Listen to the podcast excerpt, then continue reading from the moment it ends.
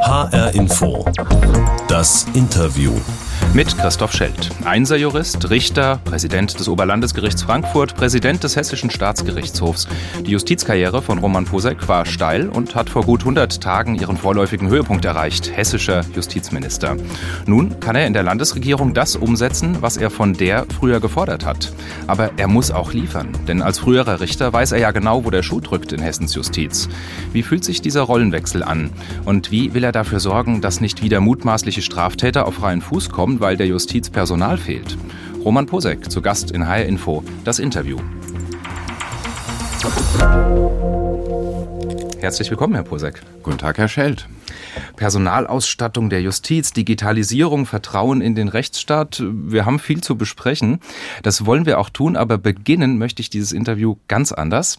HR Info, das Interview ist die Sendung mit der Box. Wer öfter zuhört, der kennt die längst und sie darf natürlich auch heute nicht fehlen. Sie steht hier bei uns im Landtagsstudio auf dem Tisch, etwa so groß wie ein Schuhkarton und drin ist immer eine kleine Überraschung für den Gast und Sie dürfen jetzt ausnahmsweise gleich am Anfang mal reinschauen. Okay, das mache ich sehr gerne.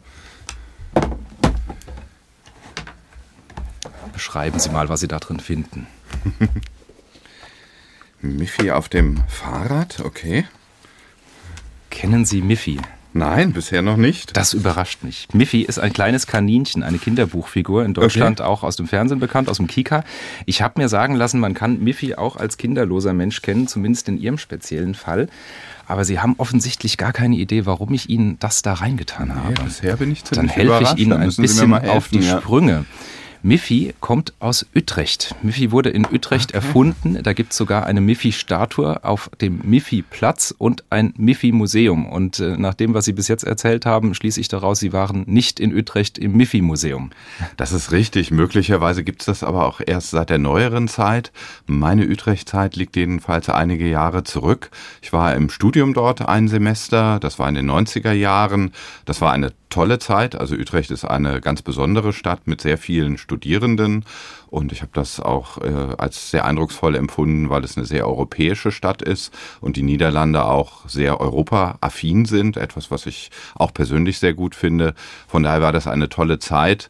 Jetzt will ich nicht sagen, dass das Studium nicht die Zeit noch für Museumsbesuche gelassen hat. Das wäre, glaube ich, nicht ganz korrekt.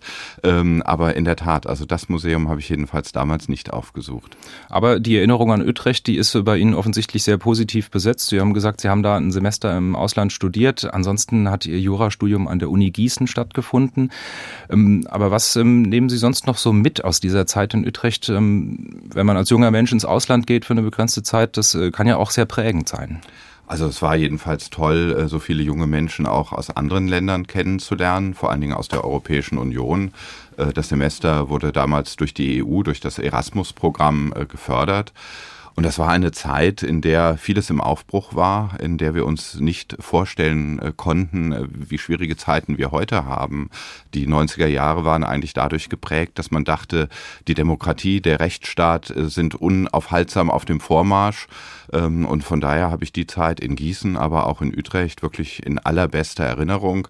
Eine prägende, aber auch eine sehr schöne Zeit. Der Blick über den Tellerrand, ähm, europäische Vernetzung, ist das auch was, was heute der hessischen Justiz beispielsweise gut tun würde? Also das spielt schon auch eine Rolle. Natürlich ist Justiz äh, Ländersache. Das heißt, äh, was die Organisation, was die Ausstattung angeht, schaut man als Bundesland auf seine eigene Justiz. Dann ist die Gesetzgebung doch noch relativ stark auch eine nationale. Also das Strafrecht, das äh, Zivilrecht sind Teile der nationalen Gesetzgebung. Aber die Einflüsse Europas sind groß. Viel rechtliche Regelungen bei uns haben ihren Ursprung in Richtlinien oder Verordnungen auf EU-Ebene. Das finde ich auch richtig. Wir brauchen diese Rechtsvereinheitlichung, weil wir auch in einem Wirtschaftsraum leben, weil es gut ist, dass es äh, entsprechende Standards in vielen europäischen Ländern gibt. Und ich glaube, wir sehen gerade jetzt in diesen Tagen und Wochen, wie wichtig es ist, dass wir äh, in Europa zusammenhalten und dass wir gemeinsam auch für unsere Werte einstehen. Und da gehört der Rechtsstaat ganz oben dazu. Es gibt noch einen anderen Anknüpfungspunkt an Utrecht, der fällt Ihnen vielleicht sogar ein bisschen leichter, der ist ähm, etwas weniger verspielt. Ähm, Sie sind ja historisch interessiert, ähm, von daher kann ich Ihnen das, glaube ich, zumuten. Ein berühmter Denker war einige hundert Jahre vor Ihnen an dieser Uni in Utrecht. René Descartes, der berühmte französische Philosoph, das ist der mit dem Cogito ergo sum, ich denke, also bin ich, gilt als Begründer des Rationalismus, selber denken, nicht auf Gott als Quelle der Erkenntnis zurückgreifen oder irgendwas anderes. Das galt im 17. Jahrhundert auch in Utrecht als revolutionär. Stattdessen systematisch vorgehen, analytisch, rational eben. Können Sie dem viel abgewinnen? Ich glaube, das äh, prägt schon das juristische Denken auch. Also Rationalität, äh, analytisches Vorgehen ist das, was äh, von äh, einem Richter erwartet wird. Und das ist schon, glaube ich, auch etwas, was ich mitbringe aus dem Studium und aus der bisherigen äh, beruflichen Tätigkeit. Es ist nicht alles. Also ich glaube, man braucht auch noch ein bisschen mehr, auch Empathie, auch einen Blick auf die Menschen. Ähm, aber es ist jedenfalls eine ganz wichtige Grundlage für juristisches Agieren. Aber in Limburg wohnen Sie mit Blick auf den Dom. Also so ein bisschen göttlicher Beistand ist doch nicht verkehrt von Zeit zu Zeit. Wobei ich nicht katholisch bin, äh, sondern evangelisch. Äh, das ist in Limburg eine Ausnahme. Insofern bin ich zugezogen. Ähm, aber der Dom prägt die Domstadt und dieser Blick ist äh, ganz fantastisch und den möchte ich nicht missen. HR-Info das Interview mit Roman Posek, hessischer Justizminister. Über den Tellerrand schauen, neue Eindrücke sammeln, da haben wir jetzt drüber gesprochen. Das machen Sie gerne auch privat, zum Beispiel auf Reisen. Inseln stehen da hoch im Kurs, habe ich mir sagen lassen. Jüst in der Nordsee und Naxos in Griechenland. Beruflich haben Sie ja jetzt auch viele neue Eindrücke. Vom Präsidenten des Oberlandesgerichts in Frankfurt wurden Sie fast über Nacht zum Justizminister. Zumindest hat das für Außenstehende so gewirkt. Wundern Sie sich jetzt manchmal noch, wie das hier so im Wiesbadener Politbetrieb alles läuft? Oder ist das nach gut 100 Tagen im Amt längst Alltag? Also man muss jedenfalls erstmal sagen, dass Justiz und Politik unterschiedlich ticken. Und ich glaube, das ist Wie auch denn? gut so. Ähm, also die Justiz hat eine eigene Welt und die Politik ist eine eigene Welt. Und da es ja auch unterschiedliche Staatsgewalten sind, ist da eine gewisse Trennung äh, auch gar nicht äh, verkehrt. Das politische Geschäft ist schnelllebiger, es ist rauer, es ist äh, stärker äh, ausgerichtet äh, an äh, unterschiedlichen Rollen. Regierung auf der einen Seite, Opposition auf der anderen Seite. Daran muss man sich ein Stück weit gewöhnen, wenn man als Seiteneinsteiger in die Politik reinkommt. Aber ich bin auch nicht überrascht über das, was ich äh, in den letzten vier Monaten erlebt habe. Das gehört zum Geschäft. Das war insofern auch äh, vorhersehbar. Ich bin auch sehr für eine lebendige Demokratie, auch mit Meinungsstreit. Also von daher darf man an der Stelle auch nicht äh, so empfindlich sein. Aber ein Gerichtspräsident steht selten im Fokus, wird selten angegriffen. Und das ist bei einem Justizminister ähm, anders. Aber letztlich ist das, wie gesagt, auch, glaube ich, ganz gut und gehört einfach dazu, sofern gewisse Grenzen eingehalten werden. Und äh, ich habe das Gefühl, dass das äh, durchaus der Fall ist. Als Präsident des Staatsgerichtshofs hat man natürlich auch einen Kontakt, parteiübergreifend in den Wiesbadener Politikbetrieb. Das Verfassungsgericht arbeitet ja auch an der Schnittstelle von Politik und Recht, äh, so dass ich handelnde Personen hier vorher auch schon gekannt habe äh, und auch der Politikbetrieb jetzt nicht völlig äh, fremd gewesen ist. Diese beiden Welten ticken unterschiedlich, haben Sie gesagt. Ist Ihnen manchmal die Politik vielleicht auch ein bisschen zu wenig rational, systematisch? Systematisch, analytisch, wenn wir nochmal bei Descartes sind?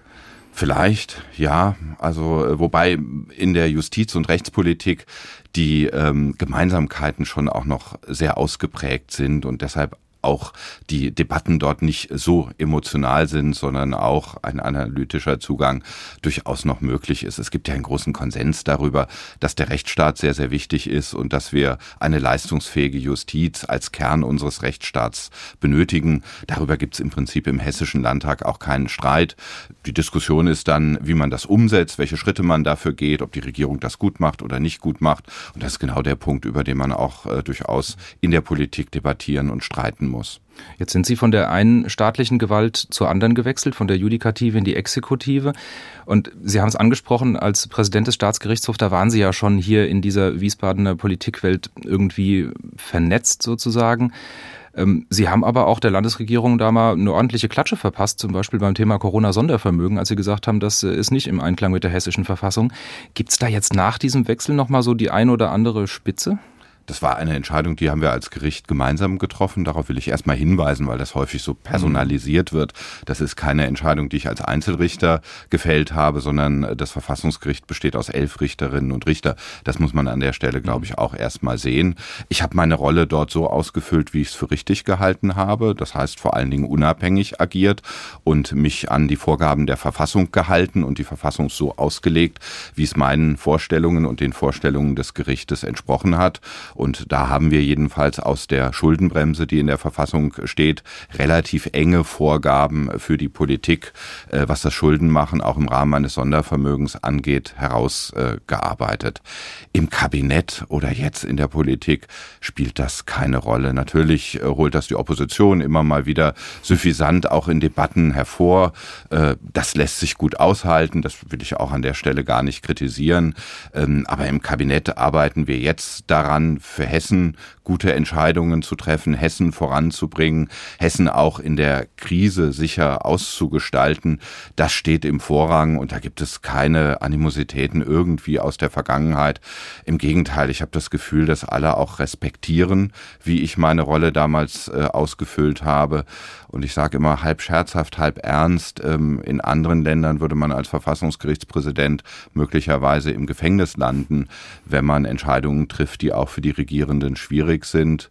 Hier ist es nicht zwangsläufig so, dass man im Kabinett landet, aber immerhin, glaube ich, ist das auch ein äh, sehr starkes Zeichen dafür, wie hier auch Staatsgewalten mhm. miteinander umgehen und welcher Respekt letztlich auch vor der dritten Gewalt besteht.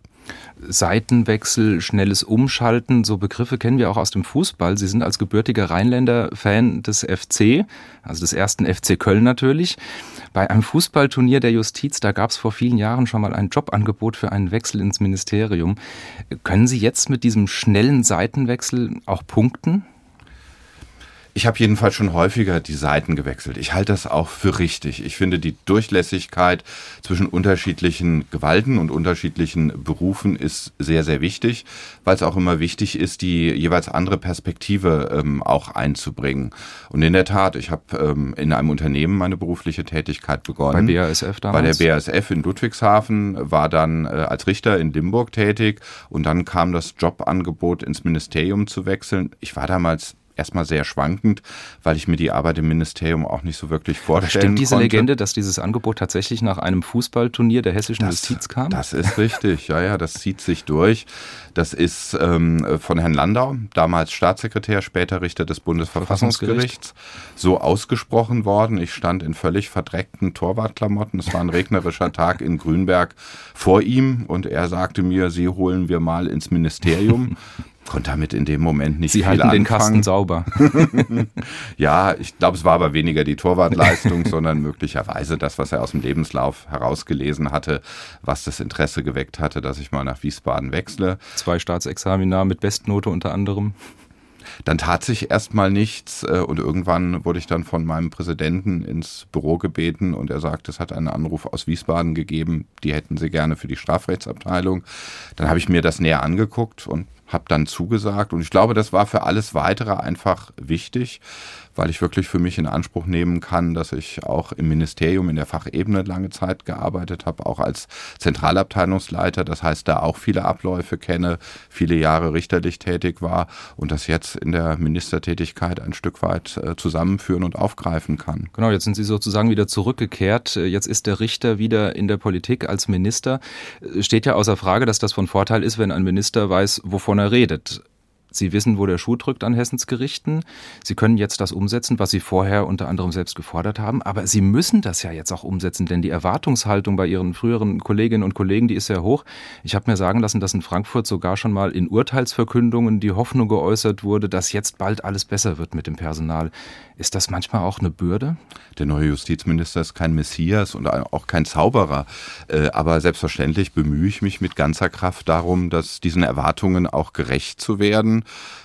Ähm, und wir haben auch in der Justiz in Hessen einiges zu tun. Ähm, und wir handeln jetzt auch. Also wir haben jetzt den Entwurf eines Doppelhaushaltes vorgelegt, der viele zusätzliche Stellen für die Justiz vorsieht. Insgesamt sind es fast 500 äh, in zwei Jahren. Das ist eine personelle Steigerung, die es so noch nie in unserem Bundesland gegeben hat.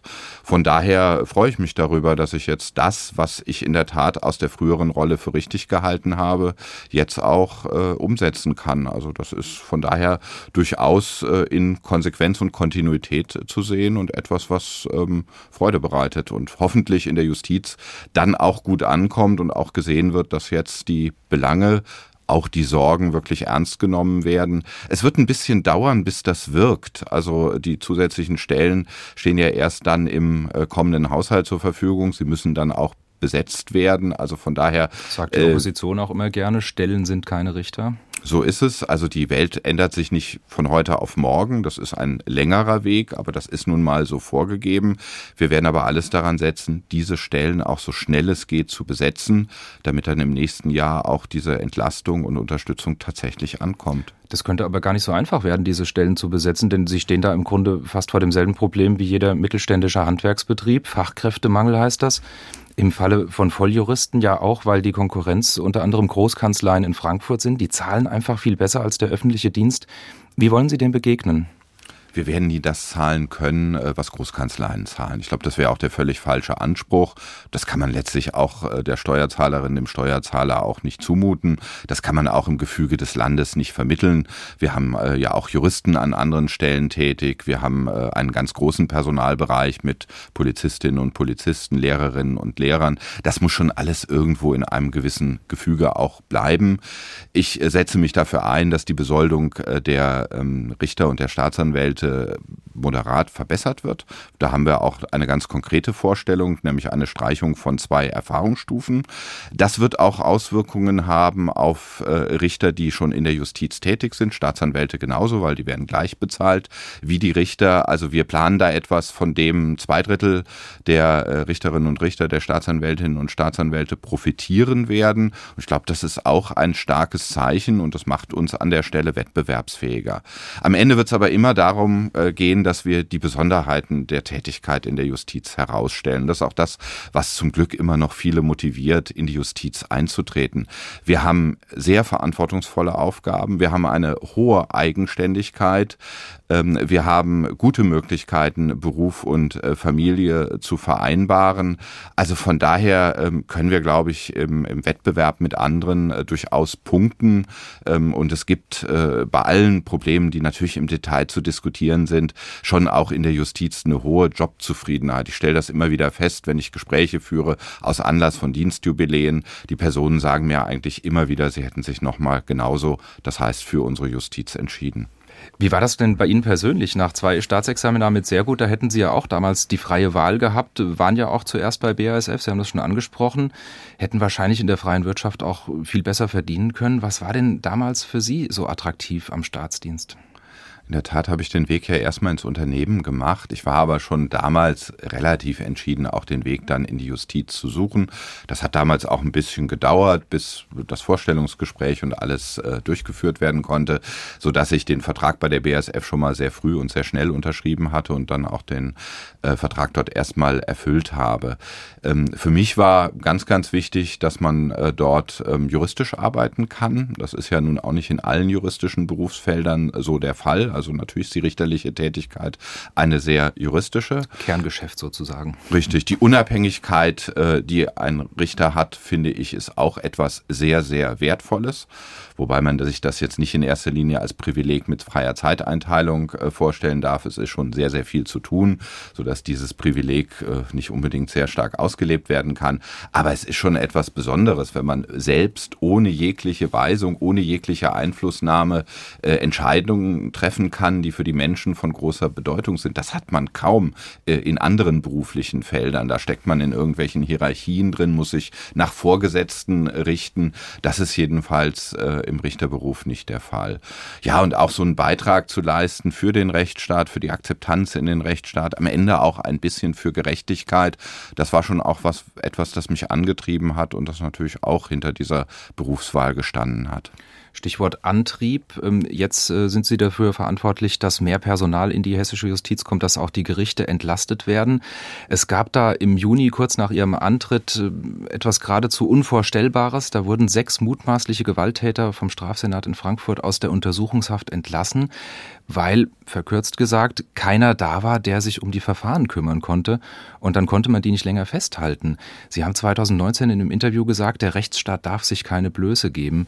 Jetzt ist ja in diesem Fall genau das passiert. War das auch für Sie nochmal so ein Weckruf, dass Sie gesagt haben, also das darf in Hessen nie wieder passieren, sowas? Also es ist ein ärgerlicher Vorgang und wir müssen alles tun, dass sich so etwas nicht wiederholt. Daran arbeiten wir auch massiv. Zur Wahrheit gehört auch dazu, dass es leider diese Fälle auch immer wieder gegeben hat, auch in früheren Jahren. Sie gibt es auch in anderen Bundesländern. Aber das soll nicht davon ablenken, dass wir jetzt wirklich alles tun müssen, dass wir vergleichbare Fälle so gut es geht äh, vermeiden. Und äh, die hohen Investitionen, die wir auf der personellen Seite tätigen, also die angesprochenen 477 zusätzlichen Stellen für die Justiz, darunter 100 Stellen für Richterinnen und Richter, für Staatsanwältinnen und Staatsanwälte, das dient genau dem Ziel, dass ausreichend Personal zur Verfügung steht, damit Haftsachen auch so schnell und konsequent, wie es erforderlich ist, bearbeitet werden können. Das ist der Beitrag, den wir als Politik leisten können. Die Politik ähm, stellt die Rahmenbedingungen für die Justiz auf, wie es dann umgesetzt wird und wie Geschäfte verteilt werden und wie die Richterin oder der Richter arbeitet. Das ist natürlich etwas, das vor Ort entschieden werden muss. Äh, und da habe ich aus guten Gründen ähm, keine Einflussmöglichkeiten. Professor Dr. Roman Posek, 52 Jahre alt, CDU-Mitglied und seit etwas mehr als 100 Tagen Staatsminister für Justiz in Hessen. Es gibt noch ein Thema, was die hessische Justiz gerade umtreibt, das ist die Digitalisierung. Das Projekt elektronische Akte, das kam lange kaum voran. Der 1. Januar 2026 ist da als Zieldatum für die flächendeckende Einführung genannt. Ist das noch zu halten? Wir arbeiten daran und ich bin zuversichtlich, dass wir diesen Termin einhalten können. Da ist noch ein großer Weg zu gehen. Dieser Weg wird auch teilweise steinig werden. Für jede Verfahrensart müssen wir gewissermaßen ein elektronisches Verfahren, eine elektronische Akte entwickeln. Die muss auch funktionieren und die muss im laufenden Geschäftsbetrieb eingesetzt werden. Wir können ja die Justiz nicht mehrere Wochen oder Monate anhalten und deshalb ist das eine große Herausforderung, aber wir gehen sie an. Wir werden jetzt auch mehr mehr Tempo gehen. Wir haben sehr konkret auch vor, äh, die elektronische Akte jetzt nach und nach äh, an weitere Standorte und in weitere Bereiche zu bringen. Ähm, und das wird dazu beitragen, dass wir dieses Zieldatum 26 nicht aus dem Auge verlieren. Aber das klingt ja relativ abstrakt mit E-Akte. Wenn man mal sich anguckt, was da bei Gericht passiert, dann heißt das unter Umständen, weil ja viele andere Bereiche längst digitalisiert sind, zum Beispiel bei den Anwälten, dass das dazu führt, dass E-Mails ausgedruckt werden, in die Akte geheftet werden und nach Bearbeitung wieder eingescannt werden. Das ist doch Irrsinn. Alles andere als optimal, brauchen wir gar nicht drum rum reden. Äh, das hat aber der Gesetzgeber ein bisschen in Kauf genommen. Ich spreche jetzt vom Bundesgesetzgeber, weil er der Justiz die elektronische Erreichbarkeit vorgeschrieben hat, nämlich zum Jahre 2022. Das heißt, Anwälte reichen bei uns jetzt alles elektronisch ein, aber die elektronische Akte muss erst im Jahr 2026 bestehen. Und ich will auch dazu sagen, es gibt kein Bundesland, das die elektronische Akte in der Justiz bislang flächendeckend eingeführt hat. Alle Bundesländer befinden sich aktuell in diesem schwierigen Transformationsprozess. Richtig ist, ganz überwiegend müssen wir jedenfalls in den Gerichten im Moment noch die elektronische Akte als führende Akte führen. Und das führt im Moment äh, dazu, dass einiges ausgedruckt werden muss. Und äh, das wiederum führt dazu, dass manche Verfahren sehr lange dauern in Kombination mit dem Personalmangel und der Überlastung der Gerichte. Gerichte. Für wie gefährlich halten Sie diese Kombination denn für den Rechtsstaat insgesamt? Also dass da Vertrauen in der Bevölkerung wirklich ins Wanken gerät? Insgesamt haben wir für unseren Rechtsstaat und für die Justiz immer noch ganz gute ähm, Akzeptanzwerte. Also wenn man sich aktuelle Umfragen anschaut, dann äh, vertrauen ungefähr 70 Prozent der Menschen in unserem Land der Justiz, sind der Meinung, dass sie gute Arbeit macht, dass sie unabhängig agiert. Ähm, das sind, äh, gerade wenn man es auch mit anderen Institutionen vergleicht, gute Werte. Wenn man sich international unsere Verfahrenslaufzeiten anschaut, sind die auch ordentlich. Im Durchschnitt werden in Deutschland Zivilverfahren und Strafverfahren deutlich schneller erledigt als in den meisten anderen europäischen Ländern. Und an der Stelle muss man nicht unbedingt nur nach Südeuropa, Italien, Spanien, Griechenland schauen, wo Verfahren viel, viel länger dauern, sondern auch äh, in unserem unmittelbaren Umkreis, auch Österreich beispielsweise, geht vieles eher langsamer voran. Aber wir müssen auch ernst nehmen, dass es äh, einen nicht ganz unerheblichen Teil in unserer Bevölkerung gibt, die Zweifel an der Justiz haben, die gerade auch beklagen, dass es zu lange dauert. Sehen insgesamt auch in anderen Umfragen einen Vertrauensverlust in den Staat, in seine Handlungsfähigkeit. Das belegen auch aktuelle Zahlen. Und an der Stelle müssen wir etwas tun, weil wir brauchen gerade in diesen herausfordernden Zeiten ein Grundvertrauen in den Rechtsstaat und in die Handlungsfähigkeit des Staates. Und das ist genau das, was uns auch antreibt, in Hessen jetzt in so starkem Maße zusätzliche Stellen zur Verfügung zu stellen. Justiz ist Menschenwerk, Leistungsfähigkeit der Justiz hängt ganz stark davon ab, wie sie personell ausgestattet ist. Von daher bin ich der festen Überzeugung, dass die fast 500 Stellen ein ganz wichtiger Beitrag sind, dass wir qualitativ hochwertig und schnell Verfahren in der Justiz bearbeiten können. Und das ist ein ganz wichtiger Beitrag zum Vertrauen. Um es nochmal dazu zu sagen, die 500 sind nicht Richter, sondern das sind Stellen in der Justiz insgesamt, also auch ähm, nachgelagerte Bereiche wie zum Beispiel Rechtspflegerinnen und Rechtspfleger, IT-Leute und so weiter. Man muss die Justiz an der Stelle als Ganzes sehen. Das ist ja auch, muss ja das Zusammenspiel funktionieren. Äh, und äh, in der Tat, also die größeren Berufsgruppen in der Justiz sind nicht die Richterinnen und Richter oder Staatsanwältinnen und Staatsanwälte, sondern die haben wir im Rechtspflegerbereich, die haben wir in den Serviceeinheiten. Und auch da ist der Personalbedarf hoch und deshalb ähm, setzt setzen wir dort auch an. Also das ist letztlich ein Gesamtpaket, das aus meiner Sicht ausgewogen ist, aber auch ausgewogen sein muss. HR Info das Interview mit dem hessischen Justizminister Roman Posek von der CDU. Kommen wir zum Schluss nochmal zu Ihnen persönlich. Sie haben kein Landtagsmandat. Das muss man auch nicht haben, wenn man Minister werden möchte. Üblich ist das allerdings in den meisten Fällen ja schon. Und nächstes Jahr wäre dazu ja die Gelegenheit. Sie streben das aber gar nicht an bei der Landtagswahl. Warum denn nicht?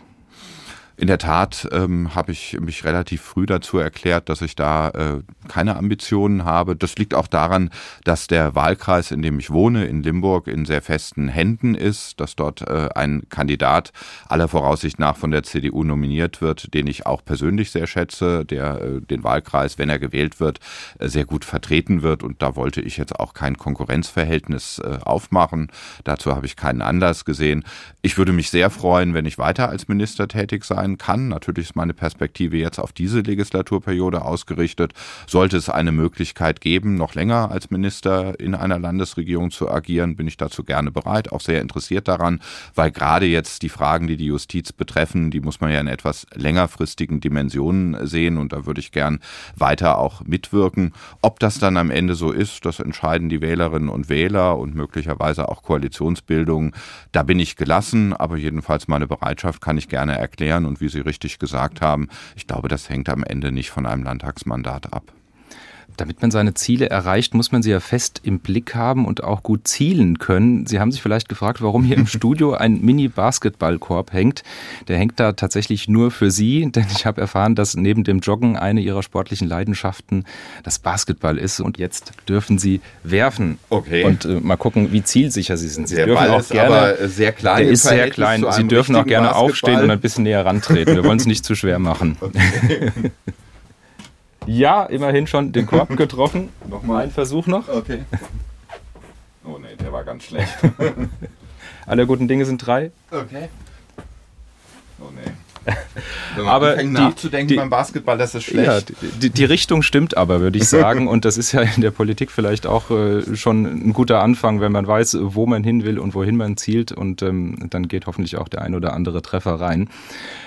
Ich wünsche Ihnen, dass Sie Ihre Ziele auch erreichen, dass Sie zielsicher sind in der Politik. Denn das war schon HR Info, das Interview mit Roman Posek, hessischer Justizminister. Vielen Dank für das Gespräch. Vielen Dank von meiner Seite und für die guten Wünsche.